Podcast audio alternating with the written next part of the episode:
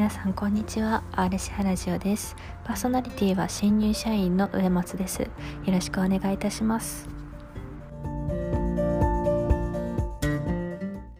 最近めっきり寒くなってまいりましたが皆様いかがお過ごしでしょうか？12月になってしまったということでもう今年も1ヶ月もないですね。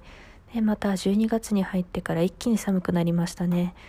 やっぱりあの乾燥も気になると思いますのでそういったところこまめに水分補給をしてで加湿をしてください。今日のラジオはですね私のシェアハウスの体験の体験記まとめということの回にしたいと思っております。というのもですね、私が最近引っ越しまして、こちらのシェアハウスでの生活はとても楽しかったんですけれども、内側からの配信だけではなく、今度は外側からというような配信の仕方をしていきたいなと思いまして、引っ越しを決意いたしました。シェアハウス生活を終えてみてまずはじめにあのシェアハウスと賃貸物件の違いっていうところからお話ししようかなと思っております。やっぱりあの違いっていうところで言うとあの私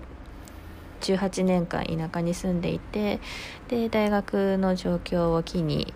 都内に出てきてまずは姉と2人暮らしを賃貸物件でしてたんですけど、まあ、そこでもある意味シェアですよね。2人でシェアハウスをしてであの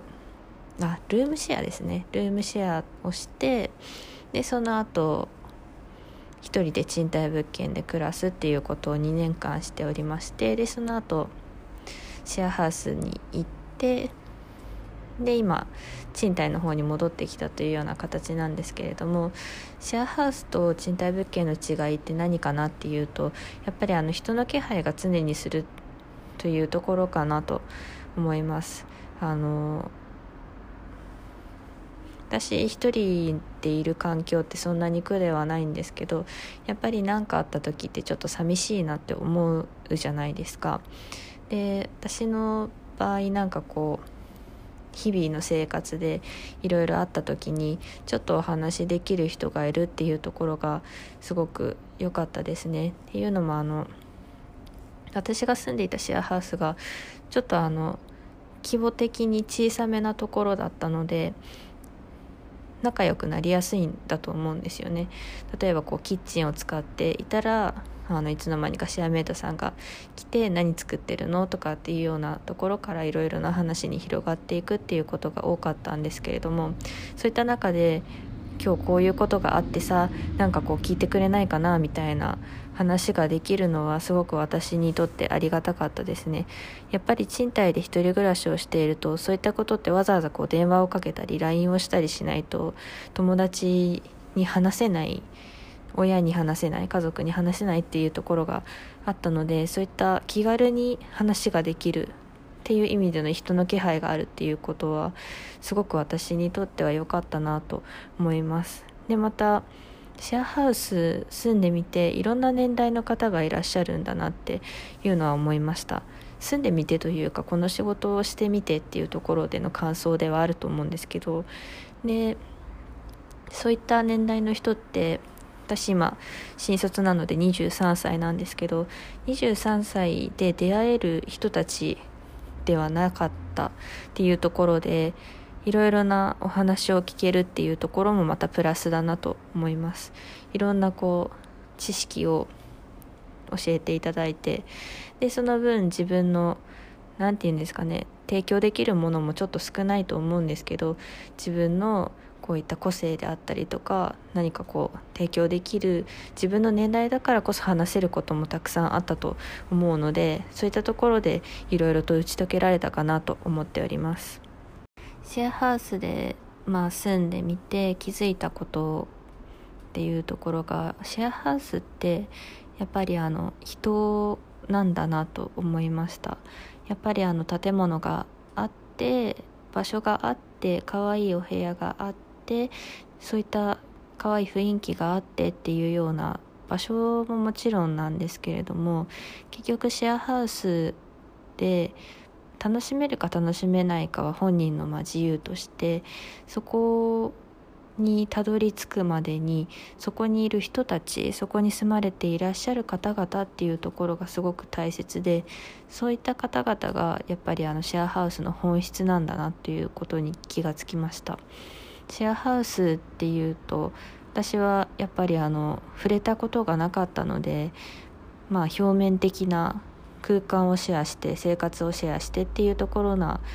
だと思っていました。でもやっぱりあの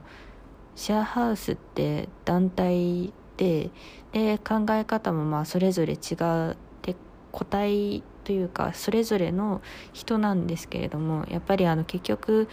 遠く引いてみると全体なんですよね。まとめ団体になってしまうっていうところもあって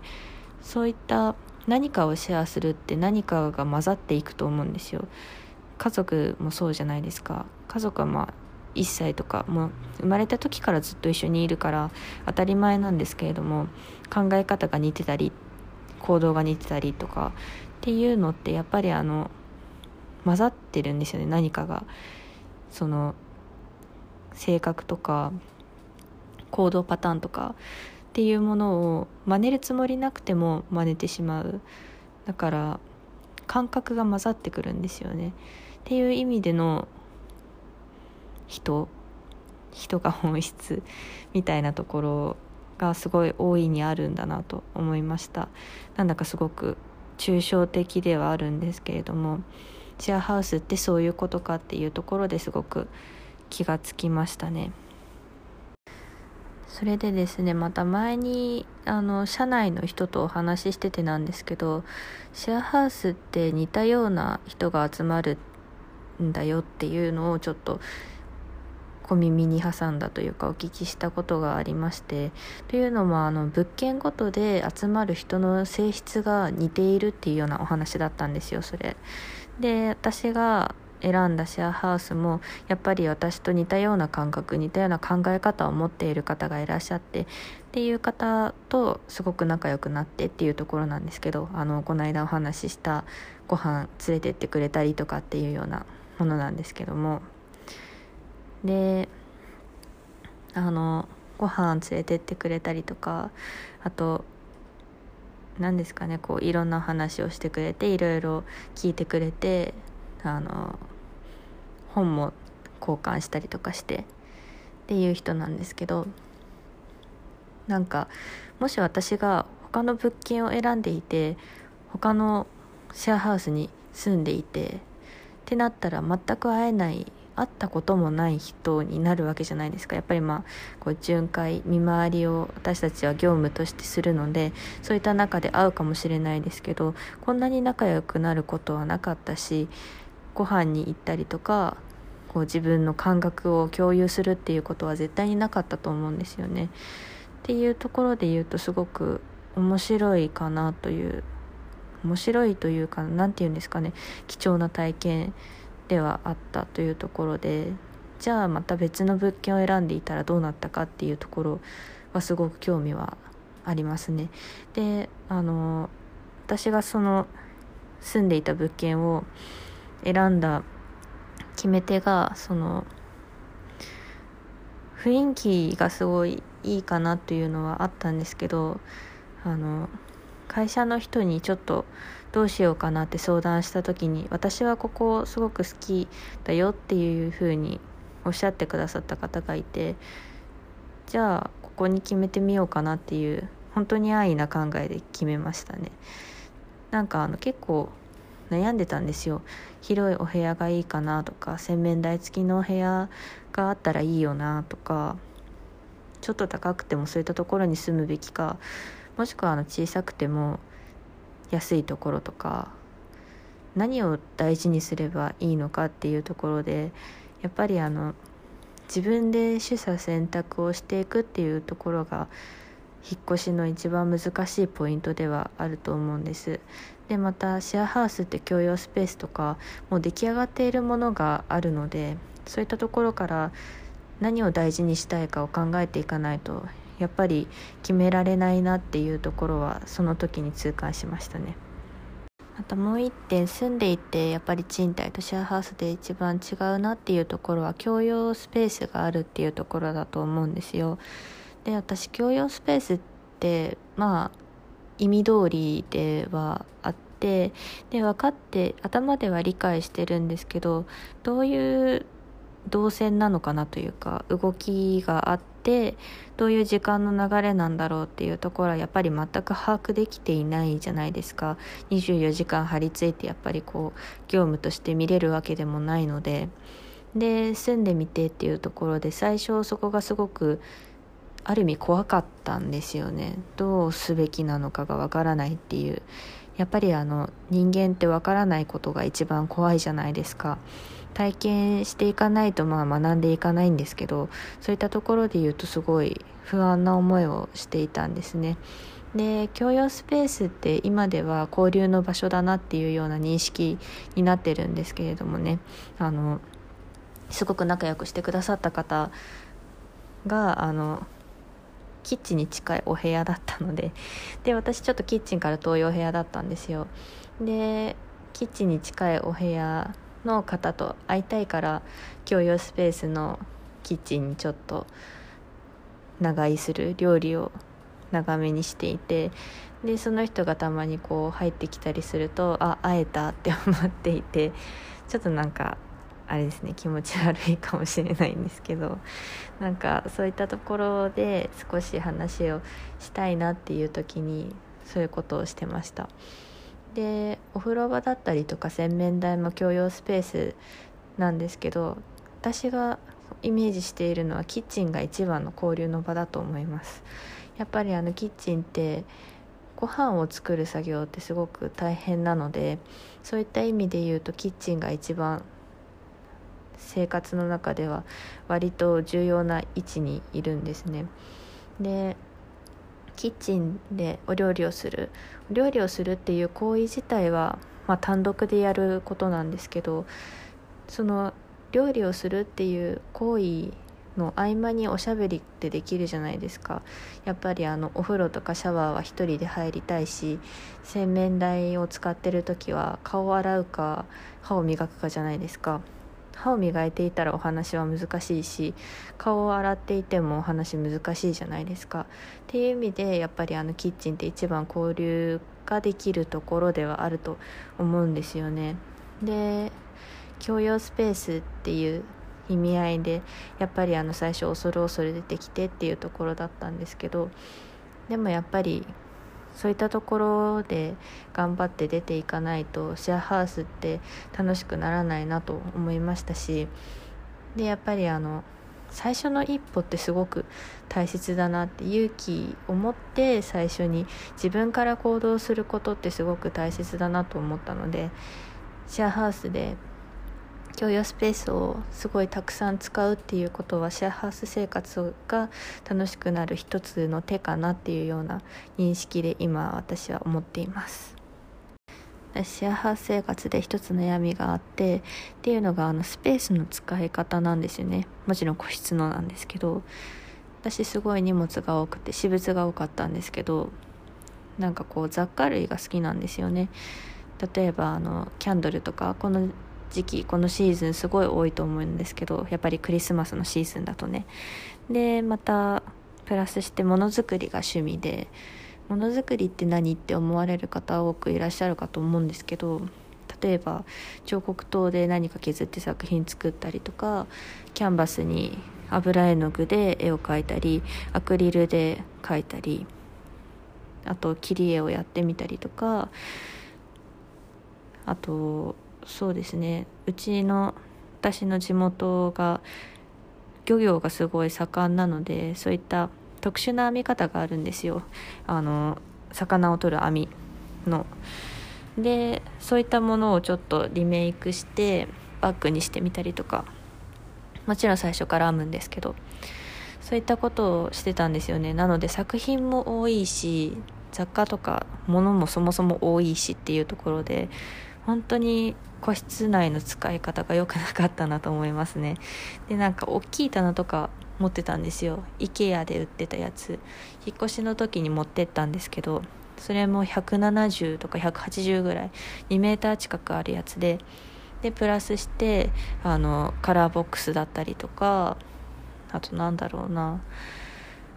まあ本当にいろいろ荷物を持っていきましたね。よく入ったなと思います。でまた引っ越しする時にシェアメイトさんに「この量の荷物本当によく入ったね」みたいな感じで言われて。でもちろん私もそうだなと思います。でシェアハウス住んでいて自分で買うと思わなかったものがドアのフックドアフックですかねあのドアに引っ掛けてコートとかかけられるようにするやつ。あれ本当に買ったことなくって。でシェアハウス住んでみて意外と洋服かけるところが少ないなっていうことに気がつきまして。で他の周りのお部屋を見ると何かドアから出ていると。でこれは何だろうと思ってなんかこうニトリとか行くじゃないですか。でニトリとか行ってあこれかみたいな。確かにこれ便利だなと思って。私は2つこうフックがあるやつを買ったんですけどあれは本当に便利だと思いましたね。でなんかこう引っ掛けられてでコートとかかけてっていうのがそうですね。それが一番私の中では工夫したことですね。本当にちっちゃいんですけど。でもやっぱりあのスペース自分の個室内占有スペースをうまく活用していくっていうところは快適さにつながるから本当に必要なことだったんだろうなと思います。やっぱりスペース使うのすごく難しいなと思うので。なので理想は引っ越しの時はスーツケース1つが良かったですね。でその中で日ほどきをしてこの部屋に合うものをインテリアを自分で選別していくっていう方がすごくいい空間づくりができたのかなと思います。でまた例えばフランフランとかで壁に貼り付ける花とかあるじゃないですか。ああいったものを貼ったりとか電球を例えばちょっと色を変えてみたりとかっていうところで生活の潤いが出るのかなと思いました。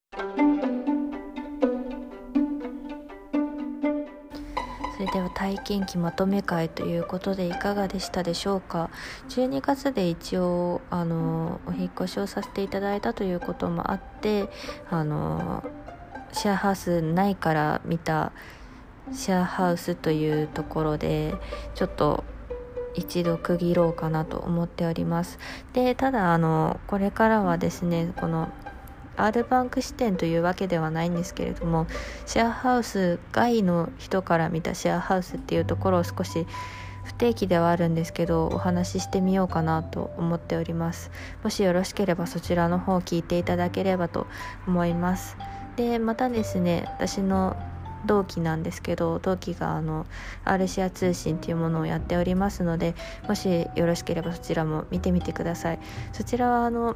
紙媒体のものでして一月ごとでちょっとちゃんと内容を考えてで文章を作ってっていうことをしてるんですよ。であのお部屋に投函させていただいているのでそちらの方も見ていただければと思いますまた何かこうトピックとかあったら今度は不定期ででその外側からの目線でシェアハウスを分析していきたいなと思っておりますのでもしよろしければお聴きください。本日はありがとうございました。